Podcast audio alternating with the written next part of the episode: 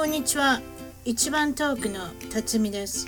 アメリカはカリフォルニア州オレンジカウンティより世界のいろいろな国々海外で頑張っているまたは以前頑張っていた日本人の方々のインタビューを中心に楽しく本音でポドキャストを通じておしゃべりしています。アメリカに来て早いもので28年が経ちました。おかしな日本語犬の声が混じってしまうこともありますが許してください。それでは今日はオーストラリアニューサウスウェールズより来ていただきましたナナさんに登場していただきます。ナナさんこんにちは。はいこんにちは。どうも。あのオーストラリアもう3年になるですよね。そうですね。そういうことでいいんですよね。それで、はい。日本はどこから来られたんですか？福井です。福井県といえばお国自慢をしてもらえますか少し。福井といえばコシヒカリは福井で生まれたんですけど新潟で有名になってますけどええ。あコシヒカリはふ福井でしたね。うん。それであとはなんやろうね。ああ関西弁で行きましょうね。はい。あの あとは何ですか？あのスキー場もスキー場もあるし。スキー場もあるしうん。恐竜博物館っていうなんか多分日本で一番大きい世界で一番大きいかな。恐竜の博物館があって、うはいまあ、それはむっちゃおもろいし、うん。ほんであとカニ、うん。越前ガニっていうカニはもう美味しい。有名ですね。日本海の幸と山の幸が食べれる福井県はBest of the world。でエビもあるんですね。エビもあるよ、うん。で私ちっちゃい頃エビなんてなんか生エビなんか fresh raw raw なエビしか食べたことがなくて、うん。あの。それはまあ珍しいというかあ。れですね。ラッキーというか。そうまあエビフライとかは食べますけどエビ刺身なんか生、まあ、甘エビっていうんですけど福井は。そんな新鮮なエビエビフライにさもったいないもったいない。ね。ね。やっぱりお刺身で食べやんないかんねそういうのね。いや素晴らしい環境にむ恵まれてるんですねいいとこですね福井は。それでこれオーストラリアのニューサウスウェールズでいいんですか？これそういう言い方でいいんですか？これはシドニーに近いところですか？そうですね。どんなぐらい近いんですか？シドニーと。シドニーまで車で5時間4時間半ぐらいですね。おそんなかかるんですか？そうですね。そうしたらちょっと行ったら行けるような距離じゃないですね。うーんまあ飛行機で行くと40分ぐらいかなっていうそれであれですか？日本のものは結構は手に入るんですか？そこでは。私の町はあんまりアジアの人がいないので、うん。あのーアジアングロッサリーがないので、うん。私の町では難しいんですけどもうちょっと都会シドニーとかゴールドコーストとかに行くと、うん。100 100均もあるしユニクロもあるしその日本のグロッサリーショップも多いのでうん都会に行くと不便はないと思いますオーストラリア。は。うーんなるほどね。結構日本人の人もワーホリとかであの来てはるしね。そそれも聞かないきませんね、あのはい。オーストラリアに行き着いたっていうのはどういったことでここまで来られてるんですか、もともとええ、あの私大学に行かなかったので大学に行かずに福井で仕事をしていたのでええ、どういった海外に対するえ。憧れが強かったのでええ日本ではあのスポーツのインストラクターをしていました。えなんかあれなんですよね。エアロビクスをされてたり。そうそうそうそう。あとは何でしたっけ？そういうことを教えてはったんですよね。そうそうそうです。でその合間にやっぱりそのなんか行きたいなっていう気持ちも。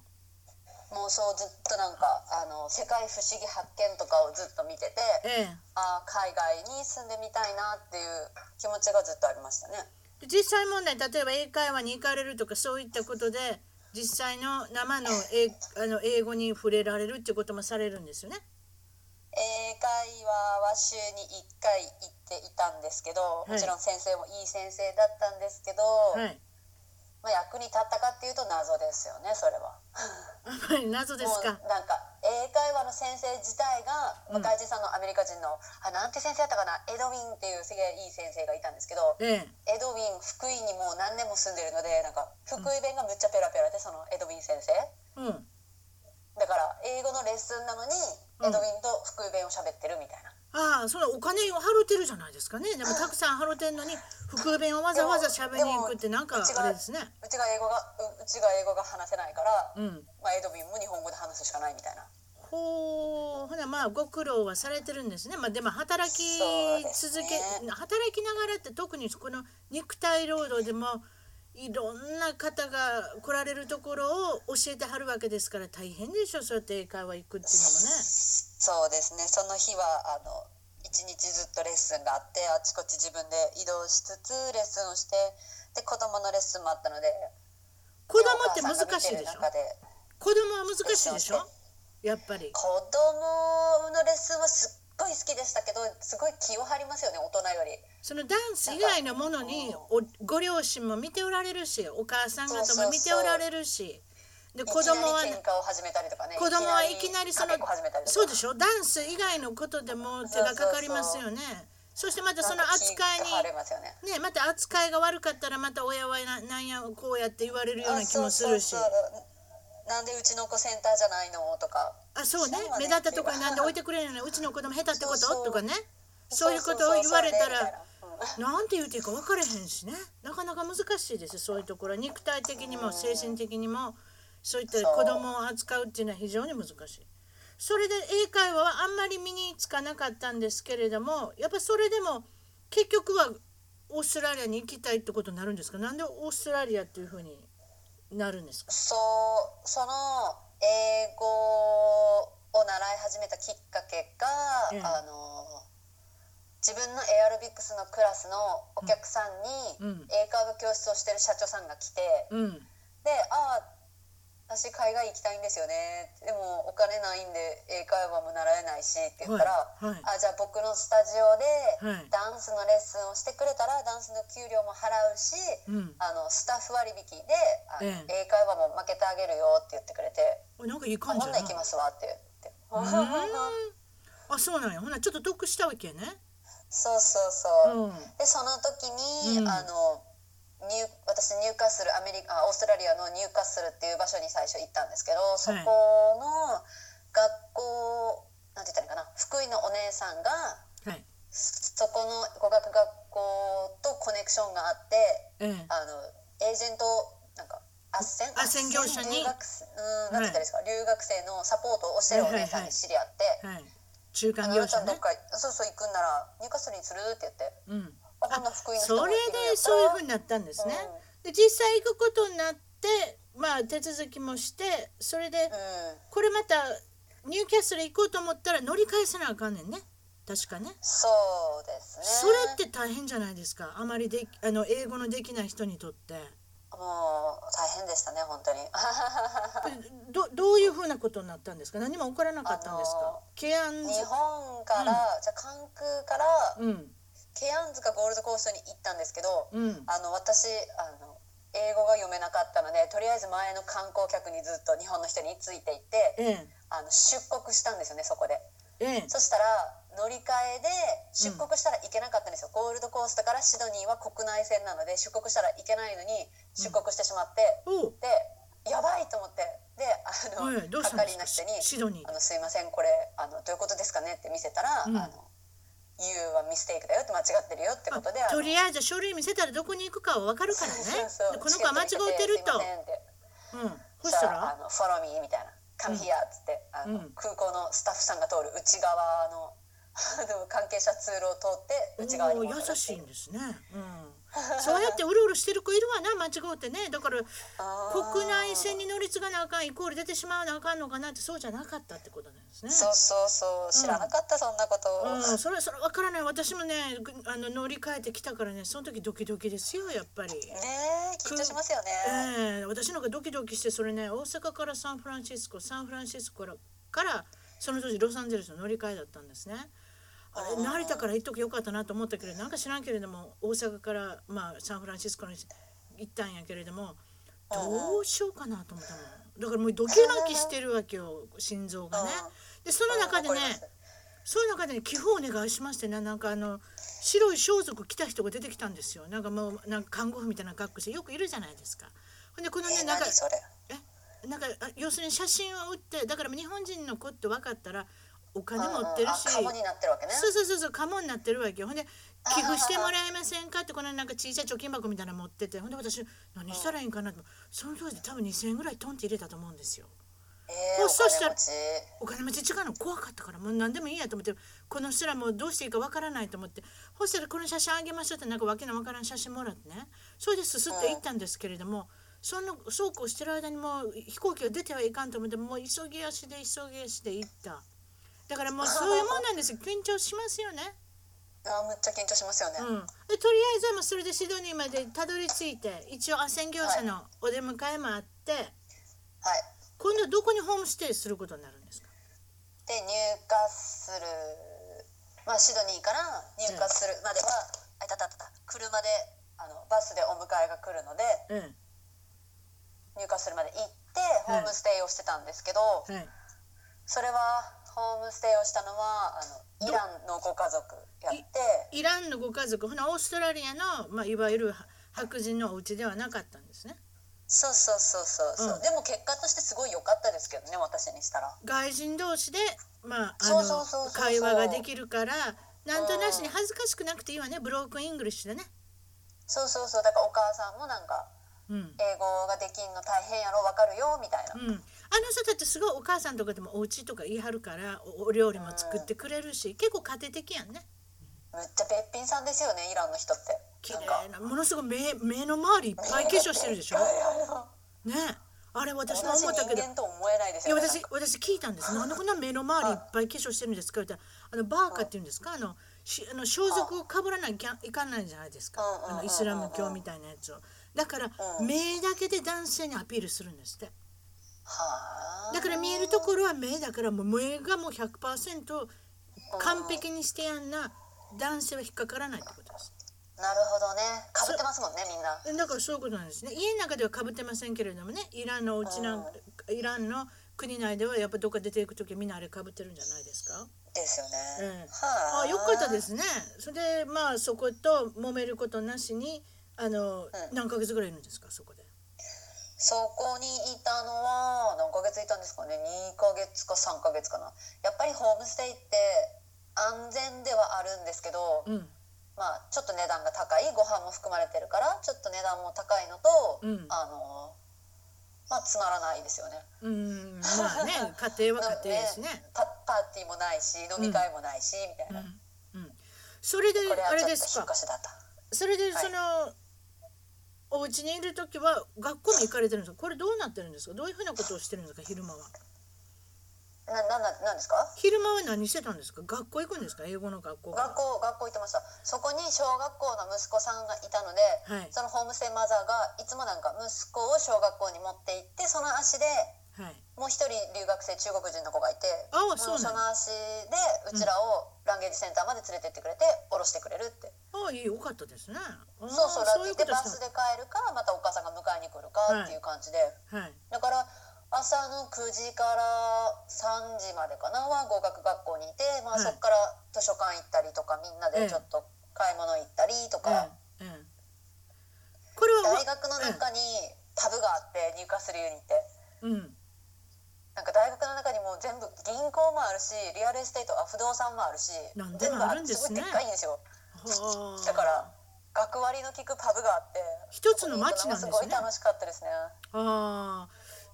そそれであれですか？あので それであのワーキングホリデーのまあ一環一環として来られてるということはこれどっかで働かなきゃいけないってこと？ですか働かなきゃいけないとか働いてもいい学校に行ってもいい働いてもいいっていうオーストラリアはそういうビザなんですけど。えええええそうそう。そうでまあお金もないしえうん。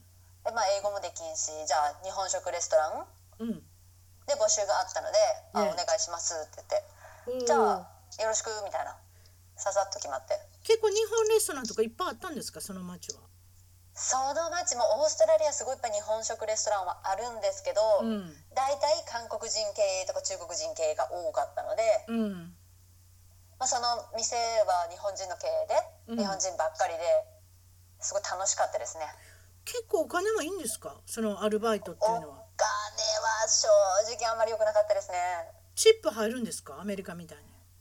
チチップはほとんどないです。ほとんどないんですか？たまにもあるんですか？やっぱりうーんうちのそうやねジャパレスの時はどうやったんかな？でもその店はうん。あの3ヶ月に1回全員にチップを同じ額くれるっていう。あだから3ヶ月に1回20ドルぐらいもらえる、はいはいはい。それは良かったですけどね。外食するっていうのは比較的高いんですよねオーストラリアって。オーストラリアの物価がすごい高いので。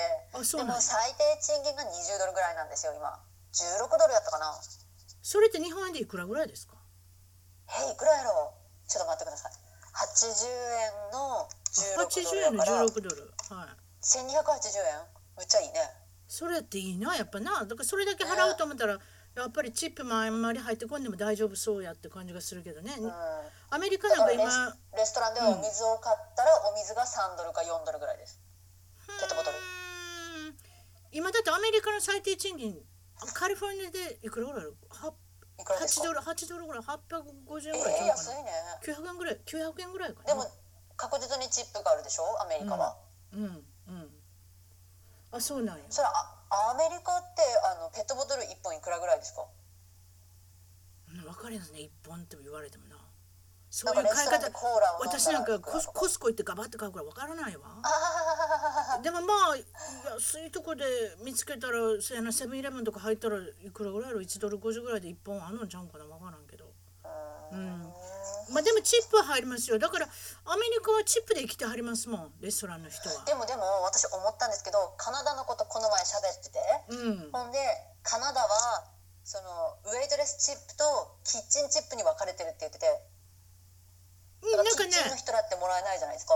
レストランによって違うけどいやキッチンとみんな割るっていうよ。大体日本のレストランでみんな割るって言ってるよ、チップ。だから全部そのウェイトレスの子に行かない言ってたらあれみんなで割るって言って大概それがそあそうなんちゃう私はそのウェイトレスにやったことないからわからないけどでもそう言って聞いてますね、いろんな人から、それ日本レストランはそんなんやったことあるんですか？日本で。でもウェイトレスみたいな日本で？ないない。あでも日本でなんかウェイトレス結婚式のなんかなんていうんですかバイトとかそうじゃ難しくなかったですか？やるの。いやでも日本人は本当働き者なのでええ。あのできますウェイトレスぐらい本当に。のあそうか。普通の人であれば。あそうか。それで日本のレストランの後にもまた違うことをされるね。なんかその規定でい6ヶ月ごとに変えなあかんのですか？なんかそうあのワーキングホリデーの規定は、うん。学校に行ってもいいし旅行してもいいし仕事をしてもいいけどタックスを30%払うこととすごいな、えーうん、私の時はタックスリターンができたんですけど今年2016年とかからバックパッカータックスっていうのができて、うん。タックスリターンがなしになりましたオーストラリア。気をつけてねみんな。次来る人。あそうか。その辺はちゃんとやっぱりあれやなそこで標準語になるのやめてそうやって注意書きするときに。お知らせするときになんか今なんかあれ政府の広告みたいになんかちゃんと標準語になってたな。面白いな。これなんかマカダミアナッツの工場に行かはるんですか？栽培。本で本であの、ワーキングホリデーは基本1年間オーストラリアにステイできるんですけど、うん。あのもう1年いたかったらオーストラリアの指定でなるほあのどオーストラリア人がやりたくないあの職業例えば人的が今足りないところ農業。的肉体労働だったりするわけ肉体。関係、えー水産業あと多分ハイウェイを作るとかなんか。うん。指定の仕事もしくは指定のあの郵便番号田舎の方に行って、うん。就業してくださいねって。88日就業したら、うん。次のビザを買う権利がもらえるんで。うん。だから次のビザもまたお金も払うんですけど。うん。なんでみんな外人はせっせとあの農農農場にぐるぐる回るんですけど、比較的汚い仕事の範囲ですな。それってね。だからアメまあ、オーリカで言うストラリアの中で人が足りないっていう、まあ、だから賢い話ですよね。と。そうでね。アメリカアメリカでもやっぱりそのそういう仕事をしたくないから他の国から来た人に、うんうん移民にやらせようそういな。民にやらしてるっていう考えですね、うんうん。でもそ日本の人がやるんですか？それもそれであああのちょっとあのショックな感じがしますけれども。でも、うん。まあ痛いと思ったらそれぐらいちょっと我慢してちょうをだいやらなあかんよっていうそうそうそう。それで結やり局やりたくないんやったら帰ればいいよって話やし、なるほどね。それで結局マカダミアナッツですか？そうそれがなんかどどうだったんですか？マカダミアナッツって私ハワイのあのお土産ぐらいしかわからないですけど大変じゃないんですか？まあ大変でしたね。しかも当たりが悪くて私ファーマーさんの。本当に、はい。あのそれで？その入管するからマカデミアナッツに移動した時に、うん。あの実はもう付き合ってる今も付き合ってるんですけど付き合ってる人がいてうん。その彼がそっちの方に引っ越すからじゃあ私もその周りでファームを探そうかなって言って。であそこにそうかしたんですけどそそれマはい。カダミアナッツとか何それ皮をむかなあかんとかなんかすごいことさせさせられるどうどういうことさせられるんですか？なんかもう今の時代マカデミアナッツってあの機械でバーって拾っていくんですよ大体。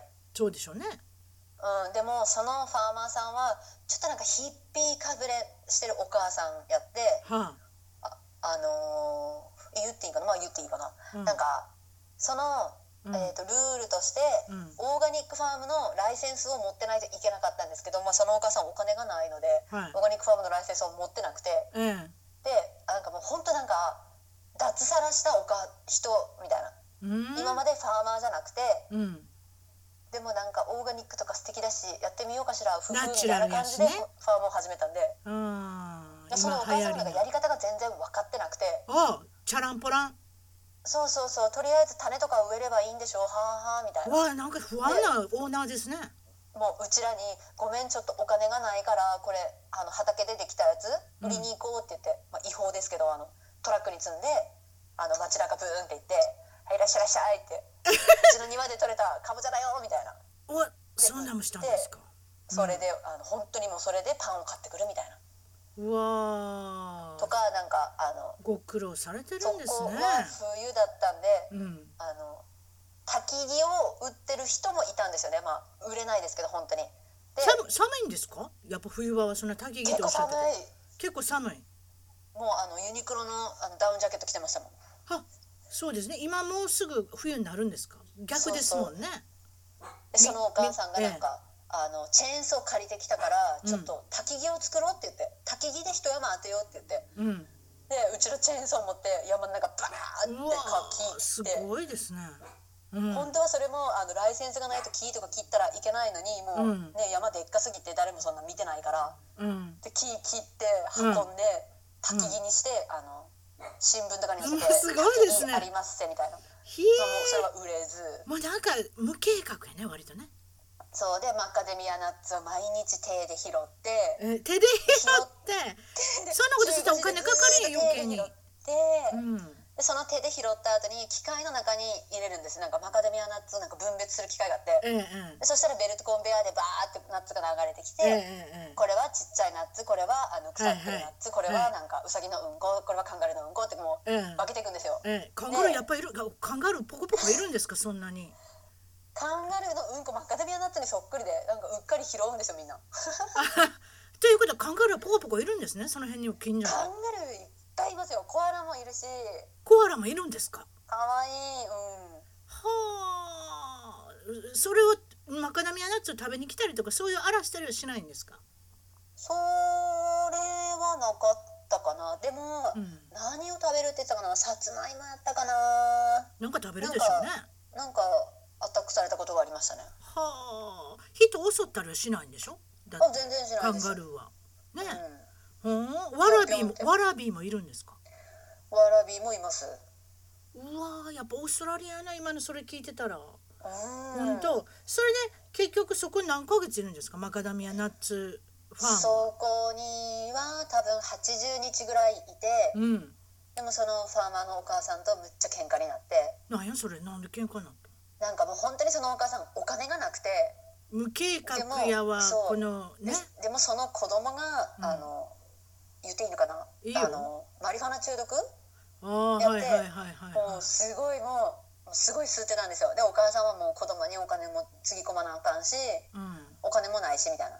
で、うん。私にあの3食作ってねご飯はみたいな。他の人ら住んでるんですけど。うん。ででも私ももう卵もないベーコンもないなんか何作ってるかわからないよね。れませんけどみたいな。そう。先ほどお母さんという言葉聞こえるけどお父さんはそのご家庭にはいなかったんですか？お父さんはいなくてなんかうん。彼氏、そのお母さんのなんか彼氏みたいなちょっと微妙な人がいて。あーえでもそいつもなんかあのサボテンを育てるだけで。えうん。あごめん。ぐうたらちょっとね。サボテンを育てつつチェスをして、うん。お酒を飲んで寝るみたいな。でたまにあのバックパッカーになってうんヒッチハイクしてオーストラリアを回って帰ってくるとか、なんやそれ。自由奔放な人でしたね。自由奔放って言ってうまいこと言うてるけれども。うんまあでも彼氏やしな。別にそれでいいんかもしれんですね。それがおお父さんやったらちょっと困るけどね。でも,、まあでもなんか友達としてはすごいいい人でしたね。なんか英語を教えてくれたりとかあ気がいい人やるね。ワイン飲むとか、うんうんうん。ただその子もその人もちょっと周りファナをするところがあって、ああおねお母さんだけあのクリーンな感じやけれどもまあお母さんもないやろうけど。経営の仕方もあんまり分かってないしもう雑でやし計画性まるでなし。そうそうそうあの他にも一緒にあのファームをしてる男の子がいて、それフランス人やったんですけど、うん。その子もちょっとマリファナを吸うところがあって、うん。そしたらなんかあのマリファナを取られたりとかそのお母さんの彼氏に。ワーキングホリデーとかそんな国からも来てるんですね。フランスもういろん人っていうなとこから。どういう国の人を見ましたかワーキングホリデー。でフランスむっちゃいますね。フランスフランス人はなんかなぜか、うん。みんななんかキャンパー版を買ってその中で寝て暮らすみたいな、お金払いたくないから。出た。な。うん。すごいね。でオーストラリアのバックパッカーでは、うん。車は日本人から買いフランス人からは買うなって言われる。ああ整備してないから。うん。そうそう。でもすごいあの口口がうまいからこれめっちゃいい車やねんで俺らこれあの1万ドルで買ったけどあの5000ドルで売ってやるわみたいな。うまいこと言うなフランス人はやっぱり。フランス人は口がうまいからみんな気をつけて。やっぱりすごいな。うん。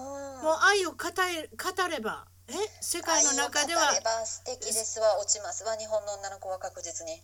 ああそれでそれでまあ住むとこも変わってシェアハウスに今度行かれるわけですよねシェアハウスはあのマカデミアナッツの前に前にねごめんねちょっと戻っはいたけど、その誰かとシェアしししてたっていうはお話の中で何か女性とは住みたくなかった理由があるんですねこれね。そうそう。ちょっと言うてみてください。何がいかんのですか？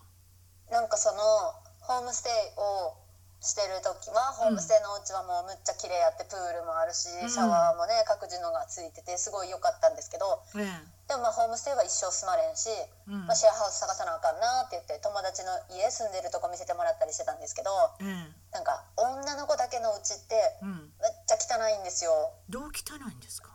えなんかもう生理のナプキン誰が買えるやろうこのゴミ箱はみたいな。なんかシャワールームの髪の毛私の髪の毛もあるけど私のじゃ全部ないし誰か買えるやろう髪の毛取るやろうみたいな。いや汚いな。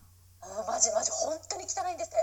なんかありえない女の子が住んでるとは思えないぐらい汚い。特にでも中国人の人がいるとちょっと汚くなるかな。韓国人もちょっと汚くなるかなっていう。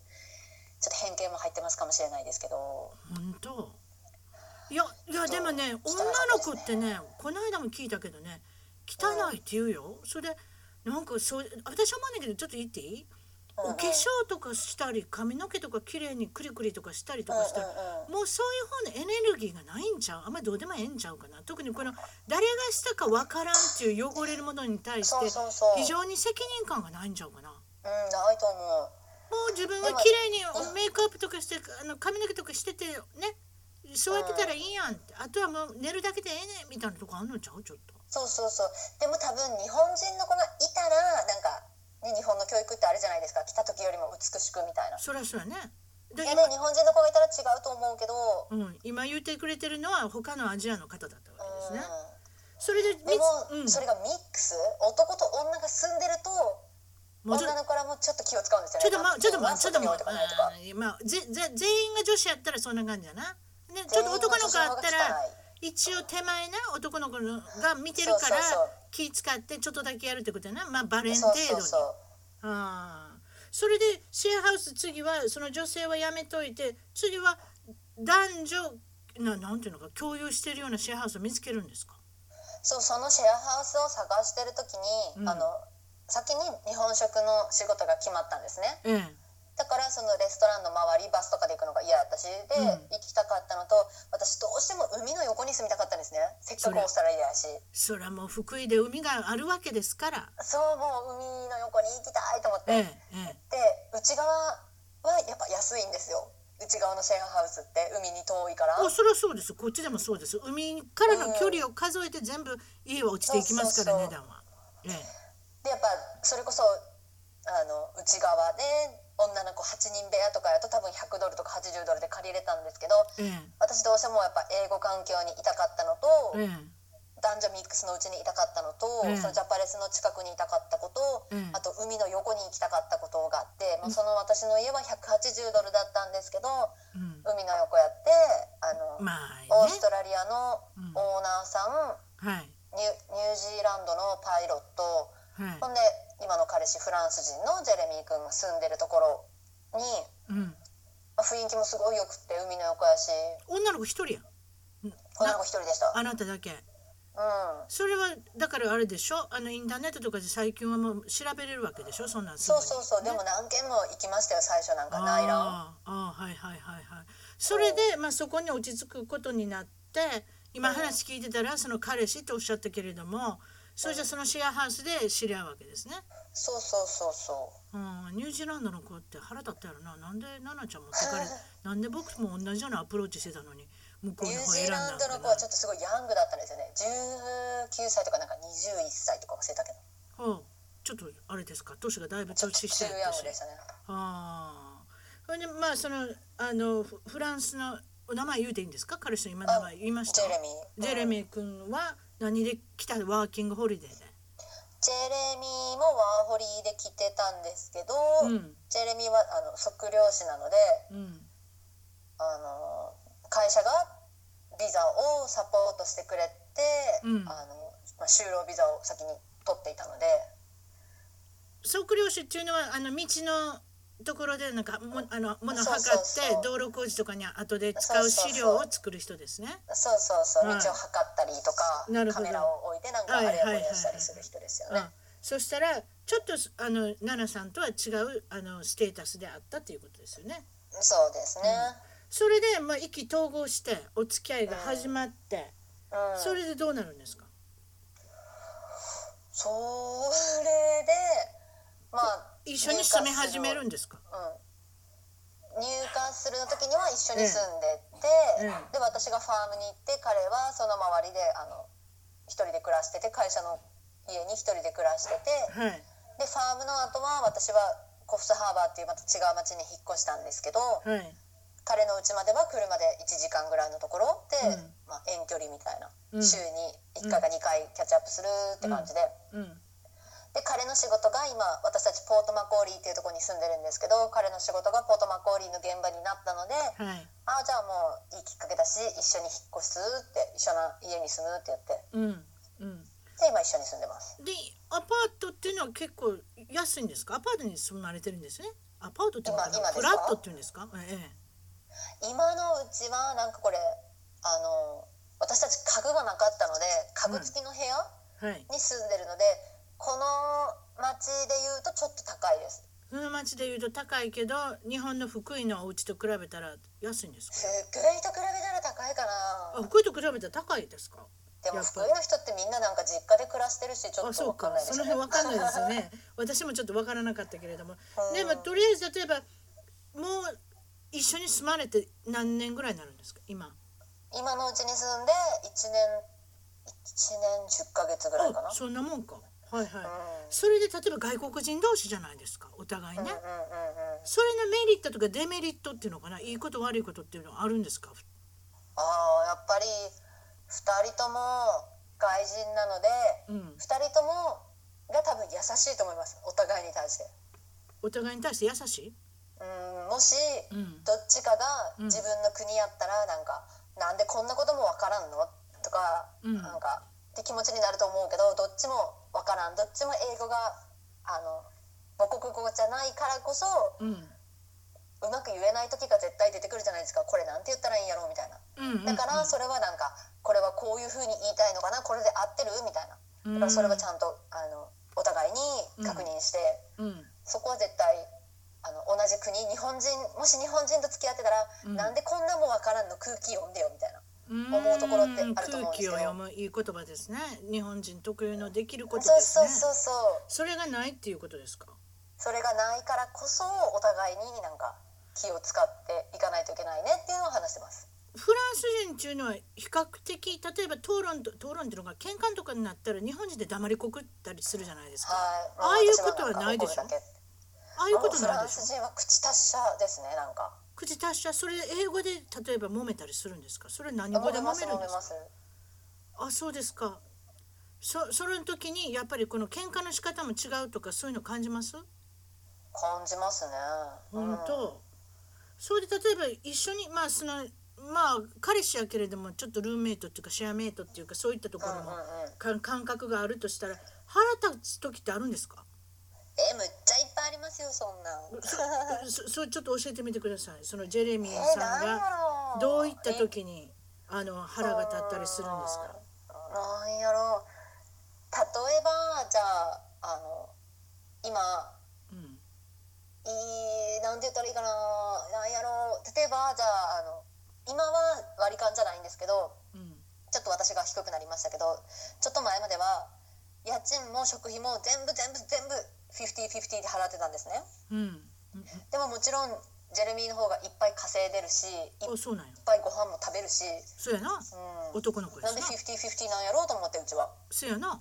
うん。例えばあなたがあなたがアイスクリーム買いたかったらお前払えってことですか？そうではないんですか？いや私がアイスクリーム買いたかったらあのそれも50-50分けるの。やけど、うん。やっぱりなんか晩ご飯とか作ってもうん私より彼の方がいっぱい食べるじゃないですか。それもそうちょっと50-50っていうのはちょっとあ割に合わんなどうやって考えても。でしょ？でもなあの7030か6040ぐらいと分かるけど50-50ってね。でご飯を作るのもうちやし、うんうん。洗う洗い物もうちやしあの洗濯もうちやし掃除もうちやしおかしくないって言って。そやなやっぱりあの女性に負担がかかりますよね。一緒にこの同性っていうんですかね。まいこと「いやでも僕は今仕事をしてるわけやし君はフルタイムじゃないでしょ」とか、うん。なんかわからんうまくあなんかあしらわれたり。うん。うん。なんかあれですか？けケチとかじゃないんでしょ？むっちゃケチです彼は。ケチなんですか？むっちゃケチ。でもどういうといいとこでもあるけど。え？そこはいいとこでもあるけど。うん、ちょっと教えてください。倹約っていうのとケチとまた違ったりしますね。例えばタバコは吸わないお酒もそんなに飲まない。お金かからなくていいじゃないですか。そうなんですって。えほんで？何がいかんのですか？ケケチとか例えばいおっしゃったのは。あなんかでもフランス人の考えって多分あの女性も常にあのインデペンデントしてあの常に lovers みたいなところがないですか？ Lovers。いい言葉ですね。多分フランス人の恋愛とか語るのそれでしょうね。あの、うん。結婚なんかでもね結婚しないんですよあの人たち多分。そうそうそうそういや私アメリカに住んでるからあんまり大きなこと言ってまたフランスに住んでる日本人の人になんかあのあれですけれどもね怒られそうですけどね。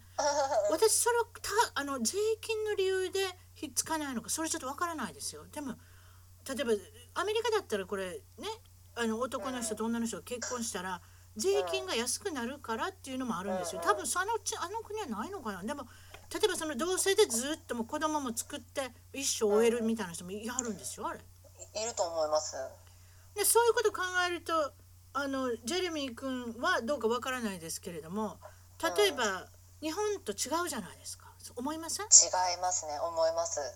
で例えばあのどこの女性でも賞味期限っていうのはありますよね。そういった言い方しちゃいけないけれども。ね。例えば子供あの結婚する時期と子供を産む時期とか。そういったことどう思われます？ねえちょっとちょっと考え時ですね私も今。ちょっとなんか考えたりする時ありますか？やっぱり。その考相手のフランスの文化とやっぱ日本の文化と少しそういうところが違うっていうことで。それであのご飯とか食べててあれですか？好き嫌いはあの彼にはないんですか？あなたもないんですか？好き嫌いむっちゃありますよ彼 あるの。それ語り出したらちょっと2時間ぐらいもらわないとあの語れないんですけど。いやうちの主人もあるからいいいい感じ違うかな2人。2人ともで3時間ぐらいで喋れますか今度いやそんなことない。本当やね何腹立つんですか？何があなたが作るんでしょ、えーお料理ご飯作ってうん。なんかなんやろうね。なんかずっとうん。麻婆豆腐がすごい好物やってジェレミー、それ私昨日作った。うんうん、麻婆豆腐大好き。うん。多分多分味がくどいものとあのソースになってるものがすごい好きなので、フランス人なのでうん。ステーキにも常にソース。みたいないやでもフランス人とあれ違うの？もう5つ星ぐらいのシェフの人がゴロゴロいるの違うの？一般人もいっぱいうんいいっぱい料理できるの違うの？そのジェレミー君はお料理しないの？下手ですよ本当に。あやっぱりそう皿も洗わんしもうやらんでいいわっていう。あなんかこの間私の番組出てきてくれた人ものすごい上手な人の話してくれたから私みんなそんなのかみたいそうじゃないの。やっぱりラッキーやね。ラッキーやなその子な。その子は逆になんか料理習ってるって言ってたから。えー、いいな。っていうことは奈々ちゃんが全部作ってあげるわけね。そうですね。でも私もあのカレーが作るとやっぱりクリームがいっぱい入ってたりとかバターをむっちゃ入れるんであいつら。うん。であもう自分で作りますわーってなるんですけど。あなたの作ってるその日本のもん全部食べるの？フランス人は食べれるようにあの3年経った今なりましたやっと。あそうですか。例えばどんなもん食べるんですか？その麻婆豆腐もずっと豆腐のことをチーズやと思ってて、うんうん？そうか。うん。さすがフランス人チーズに。さすがそうそうそう、そうなんチチーズがあってあごめんあの、まあ、チーズは絶対 bread？バゲットで食べたいんですけど彼は。うん。ごめん、チーズちょっとバゲットないからクラッカーで食べてもいい？って言うと、うんはあ？みたいな。ふざけてるの？ってクラッカーでチーズなんて食べれるわけないじゃんみたいな。うん？そ食えやみたいな、うん。黙って食えお前はっていう。出されてんねんからね。何にもせんとそうそうそうそう座ってるだけやのに。あそうでずっとかうちお昼ご飯も彼にせっせせっせと作ってたんですけど、うん。なんかおにぎりがうん。うん。どうしても彼は食べることができなくて。うん。多分見たこともあの食べたこともないし。うん。多分、あの日本の人ってなんか何でもトライするじゃないですか。新しいもの。そりゃそうやね。はい。でも彼らはもうフランスのものがベスト・オブ・ザ・ワールドやしフランスのもの以外うはわ出た何でもやら。オーストラリアの方の悪口とかに花を咲かしたりするんですか？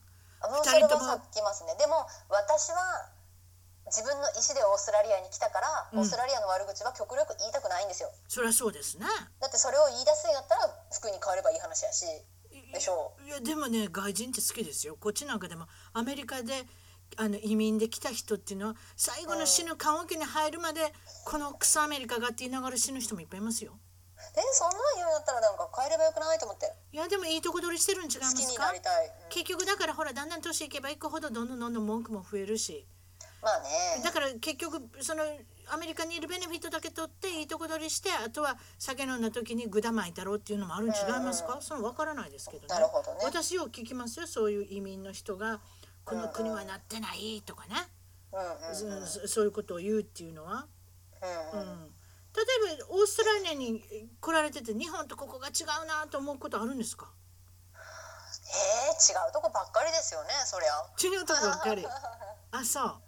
例えば今からこう住むにあたって不安になることもあるんですか？やっぱり。そのオーストラリアということに関しては。オーストラリアということに関しては多分日本と比べると、うんあの日本はほらもう年金制度とかどうなるんやろうって。思うけどそこは多分オーストラリアの方がしっかりしてるかなと思いますね。そうですか。はいはいはい。ただ2人で日本人フランス人としてオーストラリアで住んでいくとしてやっぱりなんか冠婚葬祭とかどうしても避けて通れないことってあるじゃないですか生きていく上ではい。それがなんか私たちはどちらもオーストラリア人じゃないからはい。わからないじゃないですか。日本だったらじゃあちょっとお母さんにあのお葬式の時は何を着たらいいの？とか結婚式はどの紙袋を持っていくの？ってあどれぐらいのお礼をしたらいいの？とかどれぐらいのお祝いをしたらいいの？とかなんかそういったことが？もいないしあそこだけはちょっと心配ですね。ー。子供ができたらどうなるんやろうとか。あー。というまあことはでもそうやって生きてる人もいるしなんとかなるやろうっていうででもそれってあれでしょ？だから永住権とかっていうことになるわけでしょ？そうなるとね、うんうんうん。うん。そういうのもななかなか難しい。ステータスってことに関してもなかなか難しいですね。オーストラリアにオーストラリアの人と恋愛したり結婚したり、それであのあれですか？例えばなんか面白いこと言うと今なんかマッサージのお仕事してはんねそれはい。と違ってね。はい。うん。それであれですか？あのマッサージのお仕事しててたまになんかむムカつくお客さんが来るっておっしゃってたのじゃないですか？おはい。どんな感じで来るんですか？ムカつくお客さん。なんかあのオーストラリアはすごいマッサージショップがあるんですけど、うん。あのサムガールズはあのなんていうんですかね。まあマッ、まあ、日本もそうやと思うけどマッサージの延長にちょっとあれがあるよみたいな、でということはそのマッサージをされてるのはあれなんですよね。なんかタイかどっかに行って免許を取られてこられたんですね。そうですね。私はタイに行ってあの、まあ、タイマッサージの資格を取ってきたんですけど。タイマッサージって言ったらなんとなしにこれイメージ的にあのなんとなしにアジアの女の子がやるからおとおじさんはちょっとあれですねやばいこと考えてるわけですね。少し。マッサージ以外のことを考えてるんですハッピーね。エンディングって呼ばれてるんですけどこっちでは、ええ、こっちでも呼びますよ。はい。ああこっちでも呼ばれてるんですね。はい。だからそういうことをめあの目的に来る人もいるんですか？マッサージ以そうそうそう。そしておもむろに言うんですか？そういうことしてもらえませんって来るんですか？なんかそのおじさんはあの、すごい急いでますって私はとても急いでますって。でもシャツとか着てるし、うん。なんか普通のおじいちゃんマジおじいちゃん60歳ぐらいのおじいちゃんやなと思って「うん。あじゃあ急いでるとね分かったカルテもな書かなくていいよ」って言って「うん。じゃあ30分だけ OK」っつって「うん。マッサージしようさ」って言って、うん。始めたらなんか足揉んでる時になんかあしかもそのおじいちゃんバーコードやってなんか頭は触らんといてって言ってほう。るせえなと思いながら。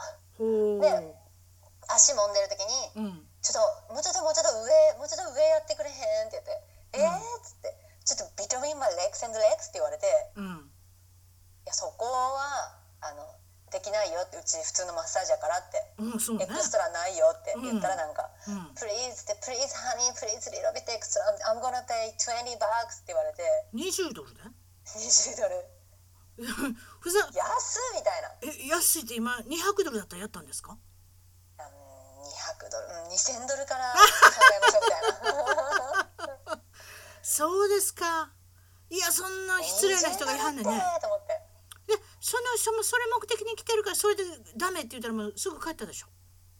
その人はだからあのうちマッサージ普通のマッサージしかないから、うん。どうする？ってもうエクストラはせんよって、うん。普通のマッサージ続けてほしいやめてほしいって急いでるんやろって言ったら、うん。あほんなんいいわありがとうみたいな、うん。ほんなら10分だけやけどあの30分分もらえますよさよならってう。ん。うんうんうんでさよならって帰りました、うん。笑顔で帰りましたそのおじさんは、そうなんや。いやでもそれもあれですよね。失礼な人ですよね。うん。でもう一つなんか失礼な人の話があんねんて。なんかお友達の。そうなんか、うん。その人はうん。ちょっと町の名前も言ってるんでまあ伏せますけどその人がなんか日本人の女の子を見るたびになんか「あなた日本人?」って言って「そうだよ」って言うと「マッサージできる?」って絶対聞いてくるおじさんがいて。すごいですねそれもそのアプローチもすごいねきなりがねそうそう、うんでうちにあの「マッサージできる?」って聞いてきて「うんえーうちできるけど」って言ったら「うんほんなら」って僕が君にブラジリアンワックスをしてあげるからブラジリアンワックスって陰毛をブって結局あれですねワックスで一気にドンって取ってしまって痛そうですけれども結局綺麗につるんとなるってやつですよね。つるんとなるやつ。下の方の毛がね。そのおじさんが、僕が君にブラジリアンワックスをしてあげるからようそんなこと言う。君が僕にマッサージしてくれるってスワップあらそれそんなそんな駆け引き聞いたことないな。全然うちにとってスワップにならん。でそれであれですかあのーこれも大体最後の方になってきたんですけれどもはい。あのーあオーストラリアでなんか好きな店とかあるんですか？どこ行くのが好きなんですか？へえ好きな店あんまりないですね。オーストラリアに行ってもやっぱユニクロとか無印とかに行きたいですもん。あそうなんや。100均とか。うん、うん。例えばあのなんか日本から送ってもらったものでなんかどういうもの意外なものだけ？どういうものを送ってもらってるんですか？えー歯ブラシ。うん歯ブラシなんかオーストラリア多分アメリカもそうかなと思うんですけど歯ブラシむっちゃでっかくないですか、いや私で電動のやつ電動のあやつ電動使ってるのか。うん。はいはい。いつもチャージして使うやつだからあんまり大きいと思ったことないけど大きいんです。ほないいね。えなんか外国の歯ブラシってすごいでっかくないですか？ハワイの歯ブラシもでっかかったの？うんそしたらまあだからはそでっかいから日本から送ってもらうわけや。そうちっちゃい歯ブラシとはいなんかだしの素特用サイズとか。いいですね。あとは、うん、なんですかね。なんかなんかそういう汁特用セットあとか。そういうインスタントで食べれるもんとか。なんかベターなね。うん。お薬とかもですか？お薬。お薬はでもこっちでも買えるしね、あそうですか。うん、でもまあお母さんに頼んでいろんなものを入れてもらう。まあさすがに福井のエビは入れられないですけれどもね。さすがにそうそうそう、ねえ。ねえ。5年後の自分ってどういうふうになってると思います？5年後まあオーストラリアに入れたらいいなとは思いますけどね。あそうなんですか？なんかあの実際に計画はあるんですか？何をしたいとかっていうのは。いや特にこれといって計画はないですけどまあうん。彼と一緒にもう少し旅行海外に旅行したりとか、うん、いいですね。家を買ったりとかもうちょっと安定した暮らしができたらいいなとは思いますね。ねそれでこれ最後にまた聞きますけれどもドラえもんってご存知ですよね？ドラえもんのどこでどこでもドアっていうの聞いたことあります？あります。どこでもドアに頼んで今から日本に24時間だけ行けたらえー。何がしたいですか？だからまず日本でえーまずで日本で起きてっていうことです。24時間何しますか、まあ、とりあえず福井帰りますよね。福井帰って、まあ、寝床に入って起きて何をするんですか？とりあえずお母さんとお話ししますよね。お母さんとねお話ししてうん。いろんなことあったことお話ししてそれからお昼ご飯何食べるんですか？お昼ご飯何食べようかな。やっぱ回転寿司行くかな福井の。美味し福井い安いの回転寿司美味しいの？やっぱりうん日本海は。ね？美味しい。安くて美味しい。安くて美味しい。それでどうするんですか？お母さんと。まあ友達に会って、うん。まあ、インストラクターの先生に会ったり。うんしますね、どうこうしてる間にそそれで夜にありますね。うん。なんか店お店屋さんとか行きたいものはないの？なんか買い物したりとかっていうのは。あ買い出しできるんだったら買い出しますね。多分ユニクロ行って、うん。これでも買って買って、うん。あの松木を行ってうん。これでも買って安いやつを買って、うん。まとめ買いして。になったらみんなで飲みに行って。うん、どこに行くんですか？その場合は。何を飲みに行ったり何を食べに行くんですか？夜はまあ、に美味しいなんか居酒屋とか行きますよね。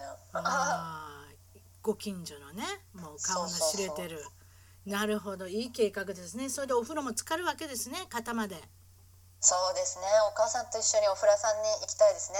ご近所のねうん。温泉とかあるんですかご近所に？おありますあります。あそうなんか日本海が見える温泉とかね。こいいなあそういうのあるんうん。や、あそうそんなもんなんか安くて行けそうやな福井とかやったら、ああいいな。田舎ですけどね。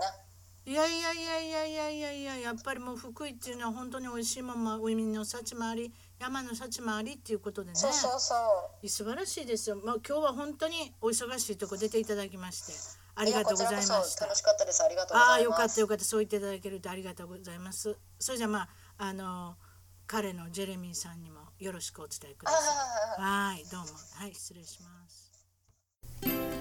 番組ではあなたの海外生活のお話をメールでぜひ一番トーク at gmail.com まで送ってください。あと新しいエピソードの情報はサウンドクラウド CLOUD または iTunes のポッドキャストのアプリから購読フォローをするといち早く視聴できますまだ始めたばかりの一番遠くの Facebook、Twitter をフォローして海外の輪を広げていきましょうね。よろしくお願いします。